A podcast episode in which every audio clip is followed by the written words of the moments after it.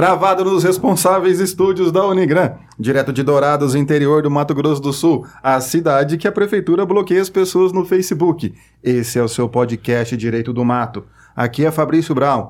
Especialista é alguém que lhe diz uma coisa simples, de maneira confusa, de tal forma a fazer você pensar que a confusão é culpa sua. Agora eu me identifiquei. Viu? Eu sou o professor Fernando Machado, inclino a Deus os teus ouvidos à minha oração e não te escondas da minha súplica. E aqui é o professor Vinícius de Almeida, e quem disse que terapia resolve tudo porque nunca recebeu herança.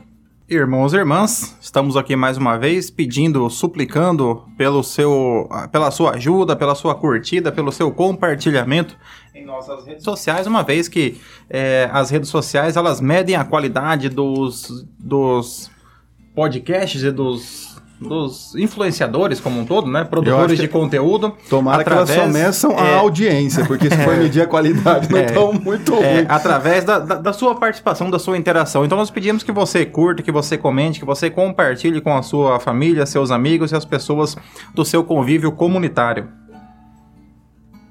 E gostaríamos de agradecer ao Unigran e ao nosso querido Paulo José Budney por esse estúdio maravilhoso e pelo auxílio técnico de produção, edição, editoração, manutenção e prospecção deste maravilhoso e lindo podcast. Eu não vou agradecer pro Paulo hoje que ele não deixou usar meu fone. é pelo bem de todos. É, eu fiquei hashtag chateado. E se você quiser adquirir uma das nossas canecas do Direito do Mato, é só entrar em contato com a gente que a gente passa todas as informações em relação de preço e envio. Olha, dessa vez é sério, realmente agora a gente está acabando, as edições estão tá limitadas, as xícaras já estão escotando, então corre para adquirir a sua. As edições estão limitadas a essas que nós temos aqui com a gente. Mas explica é. que se alguém encomendar, nós vamos solicitar novas canecas, né? Para não achar que a gente vai mandar essa, né? Não, é que a gente Sim. tem contato direto com a fábrica. Canecas totalmente pode... personalizadas, muito parecidas com é. essas aqui. Exato, elas são produzidas é. sob demanda. Isso. Ou seja, nós não temos dinheiro para fazer estoque. Não, a gente não tem mesmo. vamos lá então, passando para a nossa, para a nossa notícia do dia. Superior Tribunal de Justiça condena, be, condena o município de Belo Horizonte por incêndio em casa de shows. Por conta de fiscalização ineficiente, o município de Belo Horizonte deverá pagar indenização por danos patrimoniais, morais e estéticos a uma das vítimas sobreviventes do incêndio no Canecão Mineiro, casa de shows da capital mineira, ocorrido em 2001. A condenação foi confirmada pela primeira turma do Superior Tribunal de Justiça, que negou o provimento ao recurso especial do município. O acidente ocorreu em 2001, quando um incêndio na casa de shows foi causado por uso de equipamento pirotécnico durante um evento. O caso se assemelha ao incêndio da Boate Kiss em Santa Maria. A tragédia gerou ações judiciais em que se buscou a responsabilização da prefeitura sob a tese de que houve culpa administrativa já que a falta de fiscalização permitiu que a casa funcionasse sem medidas contra incêndios nem alvará. Em 2014, a segunda turma do STJ manteve a responsabilização de Belo Horizonte no julgamento do recurso especial respectivo. O relator do novo julgamento apontou que alterar as conclusões do Tribunal de Justiça de Minas Gerais pela responsabilização da prefeitura demandaria reexame de fatos e provas, medida vedada pela súmula 7 do STJ, famosíssima é. súmula 7. A implacável súmula 7, né? É. Intransponível súmula 7. É, nem Moisés conseguiria abrir a súmula 7. É, então, pessoal, é o nosso, nosso caso de hoje, notícia publicada pelo Conjur. Então, ela nos traz aqui uma, uma, a confirmação de uma condenação do município de Belo Horizonte por conta da falha na fiscalização de uma casa de shows, é, que permitiu com que essa casa de show é, irregular, com seu funcionamento irregular, ela realizasse ali shows, inclusive com artefatos pirotécnicos e causasse danos, inclusive com feri é, feridos e mortos. É, nesse caso, nós temos aqui então o que é chamado de responsabilidade civil do Estado. A responsabilidade civil é um conteúdo que nós estudamos lá em direito civil, que ele vai pegar ali parte do direito civil, vai pegar ali o direito do consumidor. Porém, nós temos que falar também sobre a chamada responsabilidade civil do Estado, que é um conteúdo que nós estudamos lá em direito administrativo e é um conteúdo bastante cobrado em provas, é, tanto em provas de concurso como em prova de OAB. É, a responsabilidade do Estado ela se divide em duas categorias principais, que é a chamada responsabilidade contratual do Estado e a responsabilidade extracontratual. A responsabilidade Olha. contratual, como o próprio nome já diz, ela decorre de um contrato. Então, naquelas situações em que a administração pública ela, ela assume determinada obrigação por meio de um contrato, ocorrendo é, é prejuízo ou ato ilícito em decorrência da execução do contrato, nós temos a chamada responsabilidade contratual, que ela é analisada sempre nos limites da, do instrumento contratual. Por outro lado, a responsabilidade extracontratual é aquela que decorre de qualquer conduta, qualquer ação ou omissão da administração pública que possa causar danos a terceiros. Oh, isso aí mesmo. Sentido, né? Estado é igual à responsabilidade do particular também, né? Decorrendo do contrato ou extracontratual. No Código Civil, a extracontratual está lá no artigo 186, né? Do Código Civil, que trata da configuração do ato ilícito e, e a responsabilização por aquele que causa um ato ilícito vem lá no artigo 927, que simplesmente diz que aquele que comete um ato ilícito tem o dever de indenizar. E o 944 que diz que a indenização mede-se pela extensão do dano. Ah, você vai indenizar todo o dano causado né, na, na sua medida. Então, com três artigos do Código Civil, mais ou menos, a gente consegue resumir responsabilidade civil: 186, 927 e 944. E também se aplica né, a administração pública nesse sentido, né? É, quando a gente vai falar sobre a responsabilidade civil do Estado, o, o ponto de partida, além do próprio Código Civil, é, acaba sendo o texto constitucional, né, com a previsão no seu artigo 37, parágrafo 6 que em um primeiro momento vale, bom, vale a pena a gente comentar que é uma grande inovação por parte do ordenamento jurídico em prever não apenas na Constituição, por mais que as anteriores também faziam isso, mas também a forma como foi previsto. Até porque quando a gente pega o histórico né, da responsabilidade civil do Estado aqui no Brasil, que é um tema até assim relativamente interessante e um pouco novo, as suas construções, o Brasil ele começa sempre com um tipo de responsabilidade específica. Legal que o Brasil ele nunca, ele nunca adotou a teoria da irresponsabilidade, mas ele sempre começou a trabalhar com um modelo que era muito comum na Europa, que era aquela forma mais complexa, mais difícil de você atribuir responsabilidade no Estado. Isso daí, quando a gente vai no artigo 37, parágrafo 6 a gente tem uma grande inovação, né? É, o artigo 37, parágrafo 6 então ele dispõe que é, o, as pessoas jurídicas de direito público e as prestadoras de serviço público, elas responderão pelos atos que seus agentes causarem a terceiros. Então, essa é a chamada responsabilidade objetiva. Diz que a administração pública ela irá responder pelos danos causados pelos é, seus agentes a terceiros. Evidentemente que daí na segunda parte do, do parágrafo 6 ele vai trazer o chamado direito de regresso, que naquelas situações onde houver dolo ou culpa, é, o agente público causador do dano, ele deverá ressarcir a administração pública. Então, para explicar aqui o chamado direito de regresso, ele ocorre na situação em que a administração pública então foi acionada pelo particular para reparar um dano causado pelo agente público. Então, quem, res quem responde é a pessoa jurídica que vai indenizar o particular.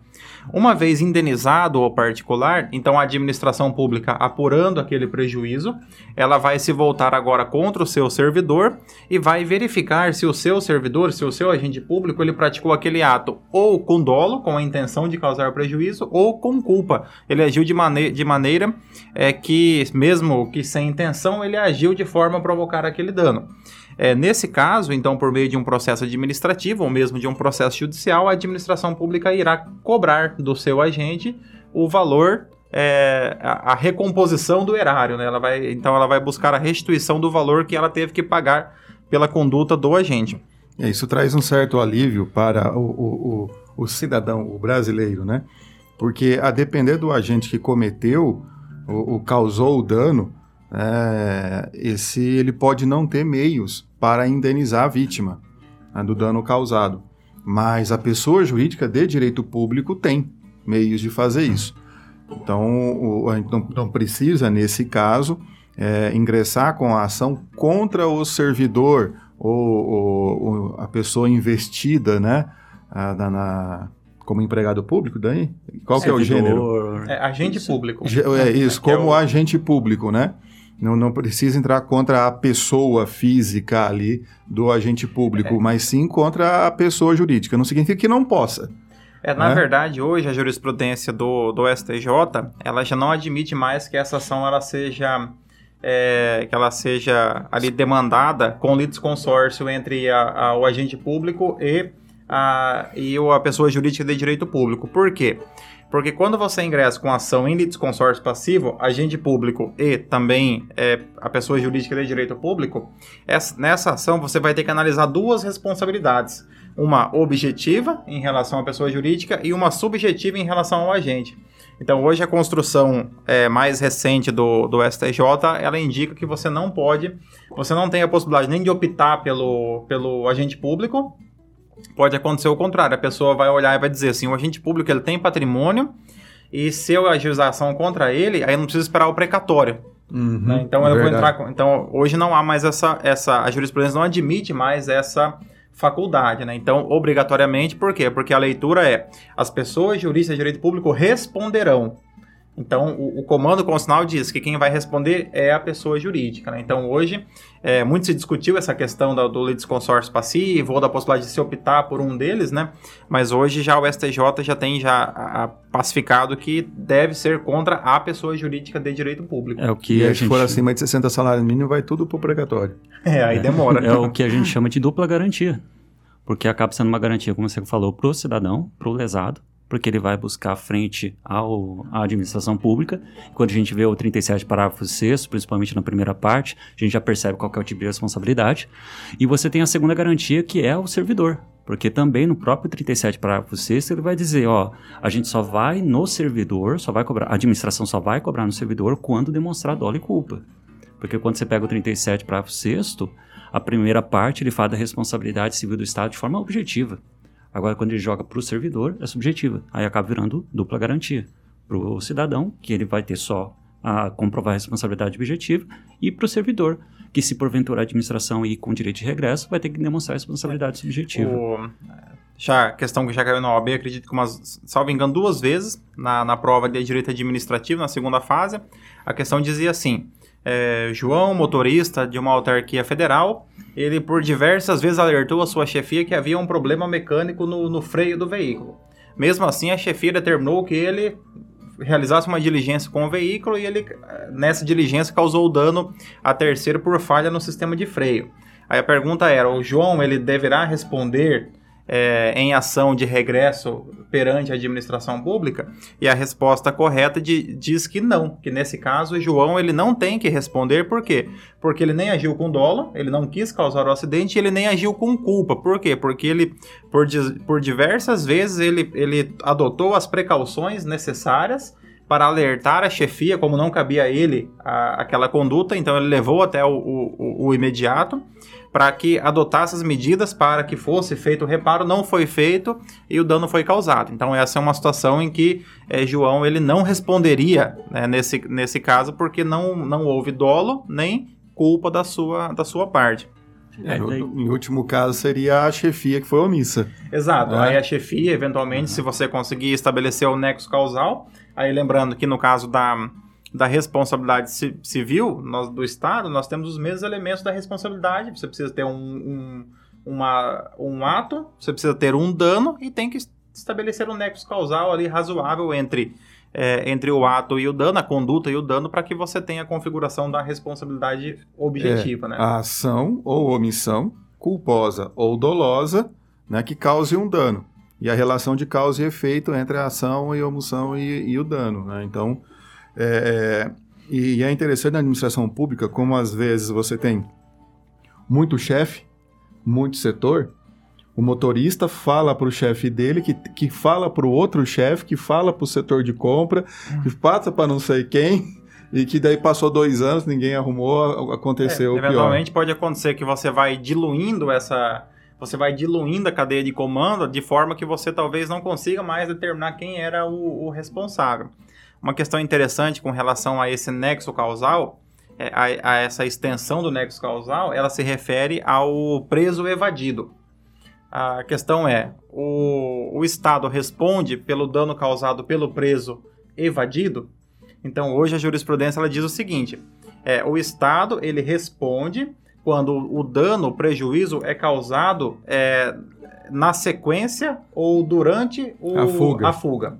Então, exemplo, é, os presos conseguiram cavar um, cavar um túnel ali, conseguiram escapar da prisão e nessa fuga eles saíram no quintal de uma pessoa, causaram danos e, e- e se evadiram para, para a rua. Ao escavar o túnel também, uma casa caiu no Então, buraco. exato. Então, assim, quando é em decorrência, direto, de, decorrência direta da, da fuga, o Estado responde pelo preso evadido. Agora, é, o preso, ele se evadiu do sistema prisional, três dias depois ele praticou um furto.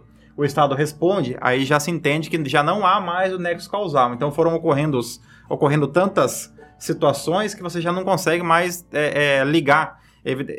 Em teoria, o preso deveria estar dentro do sistema prisional. Mas, assim, no caso concreto, já ocorreu, assim, um, um distanciamento tão grande do dano é, à ação que foi provocada que você já não consegue mais estabelecer esse vínculo de forma razoável. É, mais ou menos. Né? é uma forma do judiciário proteger o próprio Estado também, essas interpretações. Mas é que, assim, se você vai ana- analisar, evidentemente que, que o particular ele vai se revoltar, é evidente. Mas, assim, se você não coloca um limite para a, a relação de causalidade, você vai começar a voltar, então... é, isso você tem que ter um limite para estender essa causalidade. Não dá para você é, é, levar isso assim.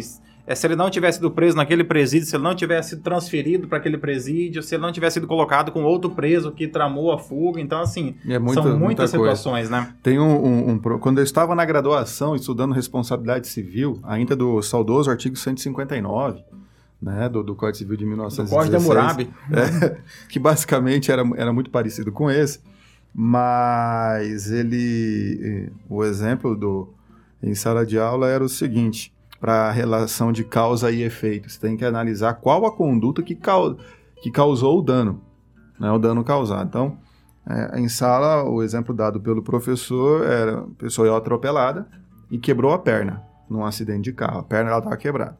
Veio ali o SAMU com a ambulância, naquela época não existia SAMU, sei lá, quem que veio com a ambulância, fez o atendimento, colocou na maca, colocou dentro da ambulância, fechou, a ambulância sai em disparada. A ambulância faz uma curva fechada, a maca não estava presa, abre a porta da ambulância, ela sai, a maca para fora, vem um caminhão que estava transitando normalmente, atropela e mata a pessoa. O primeiro cara que atropelou ela matou a pessoa ou não matou a pessoa? Quem é o culpado pela morte? Então você tem que estabelecer realmente a relação de causa e efeito. É, é, no direito penal também tem, né? Aquelas. É, aquela coisa, a- as causas supervenientes, né? Aham. Aquele exemplo, assim, bem tranquilo, né? A pessoa vai tomar uma xícara de chá envenenado, nesse momento alguém atira, a bala mata a pessoa, o prédio desaba, né? E a pessoa. aí tem um ataque cardíaco, Enquanto né? ela estava tomando, ela É. recebe um tiro, cai é, o telhado na desaba cabeça. o prédio e a pessoa teve um, um ataque cardíaco, né? Aí, essa questão Ela do morreu direito por penal, conta de né? quê? Né? É, por conta então- todo mundo queria matar ela ao mesmo tempo, inclusive Fe- as forças divinas. Felizmente, esse podcast é, é, é anti, anti-direito penal, né? Aqui é anti, anti-penal, né? É, mais ou menos. Né? Só Porque quando tem convidado, né? Porque se Quando tem depender de convidado, nós, a gente Convidado é adora direito Se penal. depender de nós, Penal, fica a gente- difícil. Não é que a gente é anti, é que a gente não sabe nada, então a gente prefere Por isso não que a se gente tem que ter esse manifestar mecanismo de em defesa. prol, né, do- da nossa audiência, para não ensinar nada errado para eles. É. O... Aqui um ponto interessante também, para a gente falar sobre esse caso, é que essa responsabilidade é, que ocorreu no- na notícia que nós é, utilizamos aqui da condenação pela, pela falha na fiscalização, é que naqui- aqui nós temos uma responsabilidade um pouco diferente. Por quê? Porque aqui é uma responsabilidade por omissão da administração pública. Então nós temos a responsabilidade por uma conduta, por uma ação. Exemplo, a administração pública está. É, é, um veículo da administração pública atropela uma pessoa em via pública. Então, a administração praticou uma conduta e essa conduta, essa ação, gerou um dano. Situações ocorrem em que a- o dano é causado por uma omissão da administração pública. Nesse caso, Esse é o erro em vigilando, não, né? a culpa em vigilando, né? É. A culpa em vigilando ocorre na responsabilidade do chamado dever de guarda. Quando a, a própria administração pública ela coloca a pessoa sob sua guarda, sob sua custódia. Hum. Os exemplos mais comuns são o paciente no hospital, a criança na escola e o preso no, no, no presídio. São os exemplos em que a administração coloca a pessoa para dentro, o que acontecer ali dentro é responsabilidade da administração pública. Ah, tá. Então, por exemplo, houve ali uma criança na, na escola, uma criança agrediu a outra é, e causou ferimentos, ou causou danos, ou danos patrimoniais. A escola responde? A escola- Pré-escola, uma criança mordeu a outra. O que acontece todo dia, mais de uma vez. É, pode, pode, pode ser. Causou algum dano, a escola então ela tem que responder por quê? Uhum. Porque a escola, ao assumir a guarda, ela tem que adotar os procedimentos para evitar que aquilo aconteça, né? É, Mas aqui nós falávamos então sobre a responsabilidade por omissão. Quando nós falarmos de responsabilidade por omissão, aí nós temos um detalhe importante, é que a responsabilidade por omissão da administração, ela deixa de ser objetiva e passa a ser uma responsabilidade em que você precisa demonstrar que houve uma omissão Culposa. específica para que ela seja. Então, assim, ela é objetiva apenas quando você demonstra que houve uma omissão específica. Vamos dar aqui um exemplo. é, um exemplo. Ma- Imagine que você, é, você aqui é, está caminhando em Dourados, no centro, às 23h30. Você está caminhando com o seu iPhone é, ou seu fone de ouvido e por, um, por acaso você é assaltado. O que em Dourados não aconteceria, mas você foi assaltado. É muito por acaso. E O por Houve- acaso é eu estar caminhando à noite. é verdade. Esse é. É. o por acaso. Houve uma falha do Estado, sim ou não? Em tese, sim. Houve uma falha na, na segurança pública. É, talvez isso não, aconte, não acontecesse no Canadá, na Finlândia, na Suécia, mas aqui no Brasil, é, de certa forma, é, a- a- os índices de criminalidade eles colocam que é uma situação quase que normal em determinadas circunstâncias. Então, assim, houve uma falha da administração? Houve. Só que aí o Poder Judiciário vai entender que não tem como a administração pública colocar uma é, um agente policial em cada esquina para cuidar de todas as pessoas que estão caminhando a todo momento. Então, assim, nesse caso, nós temos a chamada omissão genérica. Houve uma falha? Houve. Mas, assim, essas falhas, ela poderia acontecer. Seria quase que um mero de sabor, né? É, o judiciário vai assim, mas você queria que ele fizesse o quê, meu filho? Exato. Contratasse tinha- policial, educasse a população, Tivesse lá com Né? o guarda-costa. ajudasse a desenvolver o país, Então, tudo. assim, é... é Querer agora- demais, né? Agora, diferentemente, seria uma situação em que, por exemplo, é, a administração pública ela teve a oportunidade de evitar aquele dano e ela não fez. Vamos pensar assim: imagina que determinado veículo ele acabou de passar por uma blitz da polícia. O veículo com todas as irregularidades possíveis, dentre elas é, é, irregularidades que impediriam que o veículo continuasse circulando. Questão de é, licenciamento do veículo, o condutor não tinha CNH, não tinha outra pessoa para dirigir, e ainda assim o veículo é liberado. Ao ser liberado, o veículo ele provoca um acidente e, e atropela, atropela, uma pessoa vem a óbito ou, ou algum ferimento. O Estado responde? Responde. Por quê? Porque o Estado ele teve a oportunidade, no caso concreto, de adotar uma medida que retirasse aquele veículo de circulação. E o Estado não o fez. Então, nesse caso, o Estado poderia ter evitado, mas não evitou. Aí nós temos a chamada omissão específica. É, por exemplo, é, o sistema de saúde do Brasil é um sistema, de certa forma, falho em muitos aspectos. É um sistema falho.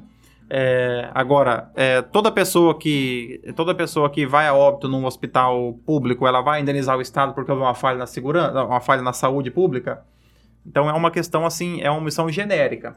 Agora, a pessoa estava no. Ela foi atendida no hospital e naquele dia não tinha um médico para atender. Não tinha.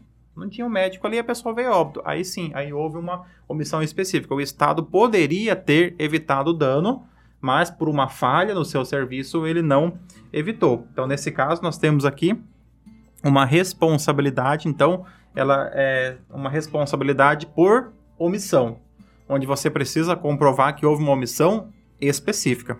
Sei que o Fernando está falando é bem, bem legal, porque é uma discussões assim antigas e ricas dentro do direito administrativo brasileiro. Você tem gente que fala que quando o Estado é omisso, é objetivo na lata, porque você faz uma interpretação de mãe de coração de mãe no artigo 37, parágrafo 6 e fala que é responsabilidade objetiva tanto para atos comissivos e omissivos. Você tem aqueles que falam que não, é só subjetiva. E aí, como o Fernando está falando, uma, um posicionamento mais contemporâneo, mais moderno, eles falam, não, peraí, vamos separar o que, que o, o que, que o Estado deixou de fazer. Aí entra a omissão genérica e a omissão específica. O legal é que quando você vai lá na jurisprudência do STJ, do STF, nem eles são pacíficos nesse sentido. É até difícil você dizer com certeza qual que é a posição tanto do STJ do STF.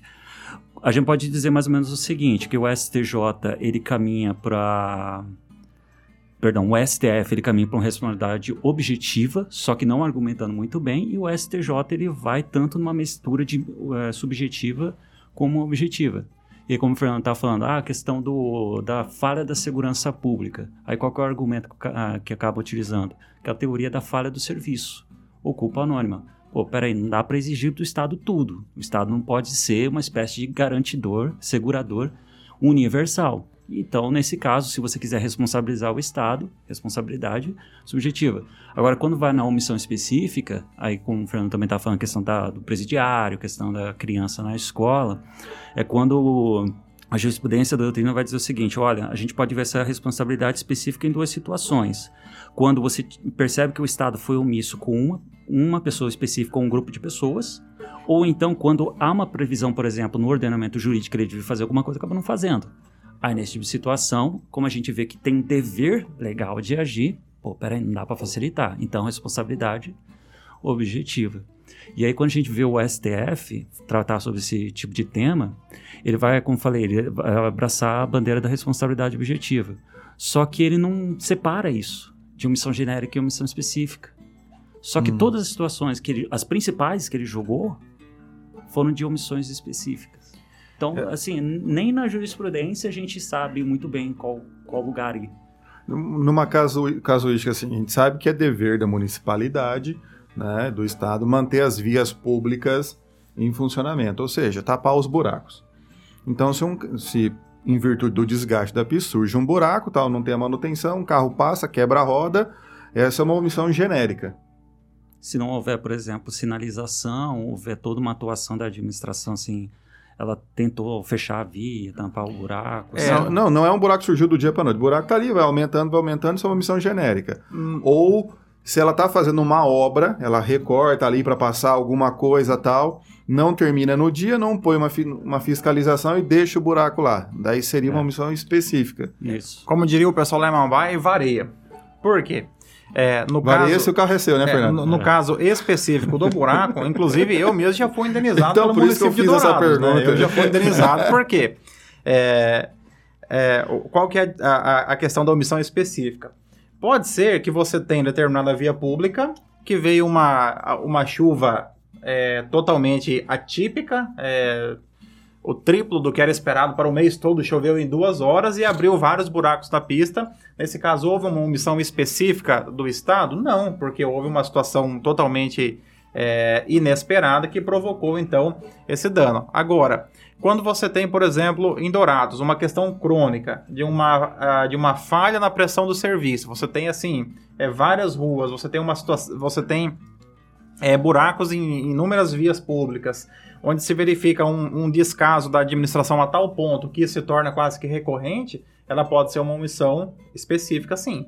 Hum, Ou, ainda caso... mais quando há, por exemplo, toda a população já vai comunicando à administração pública, a administração já tem ciência, por exemplo, da existência é. daquele buraco, não faz nada, ela acaba assumindo então a esse status de omissão. É, quando a Tem um trecho aqui em Dourados, por exemplo, na Duque de Caxias, que a parte de asfalto tá pior do que a trecho de chão. Então, você pega, quando você chega na estrada de chão, ficou bom. Né? Você sai do asfalto. Ah, maravilha. É, é, podemos pegar aqui um outro exemplo comum em Dourados, as árvores. A questão das árvores. As árvores, as árvores somos é, nós. Vamos lá. o nível aqui é altíssimo. De... É, um exemplo, você tem ali é, uma árvore na Marcelino Pires. Eu até poderia tirar uma foto e mandar aqui é, para que nós pudéssemos postar para ilustrar. Tem uma árvore da Marcelino Pires que ela, ela foi sendo podada por conta da, da fiação e a árvore ela já está totalmente inclinada para a via pública.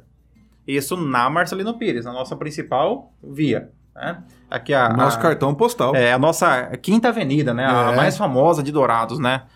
Nossa é. Champs-Élysées. Exato. Essa árvore, é Tentando assim, lembrar onde que tá essa árvore. ela está ali entre a rua Aquidauana e qual que é? a- depois a rua do, do teu escritório. Na rua Mato Grosso. E a Mato Grosso. Na frente ali do barracão, aqueles comércios ali de, de itens variados.